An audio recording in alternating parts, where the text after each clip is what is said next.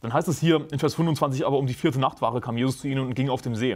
Und als ihn die Jünger auf dem See gehen sahen, erschraken sie und sprachen, es ist ein Gespenst und schrien vor Furcht. Jesus aber redete sogleich mit ihnen und sprach, sei getrost, ich bin's, fürchtet euch nicht. Petrus aber antwortete ihm und sprach, Herr, wenn du es bist, so befiehl mir zu dir auf das Wasser zu kommen. Da sprach er, komm.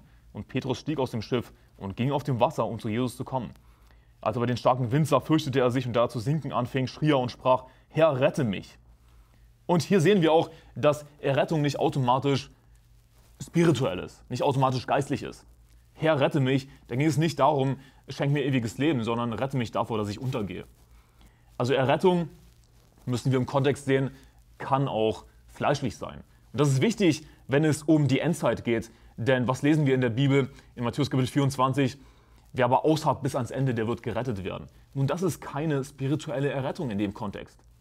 Denn es heißt auch, wenn aber jene Tage nicht verkürzt würden, so würde kein Fleisch gerettet werden. Aber um der Auserwählten willen sollen jene Tage verkürzt werden.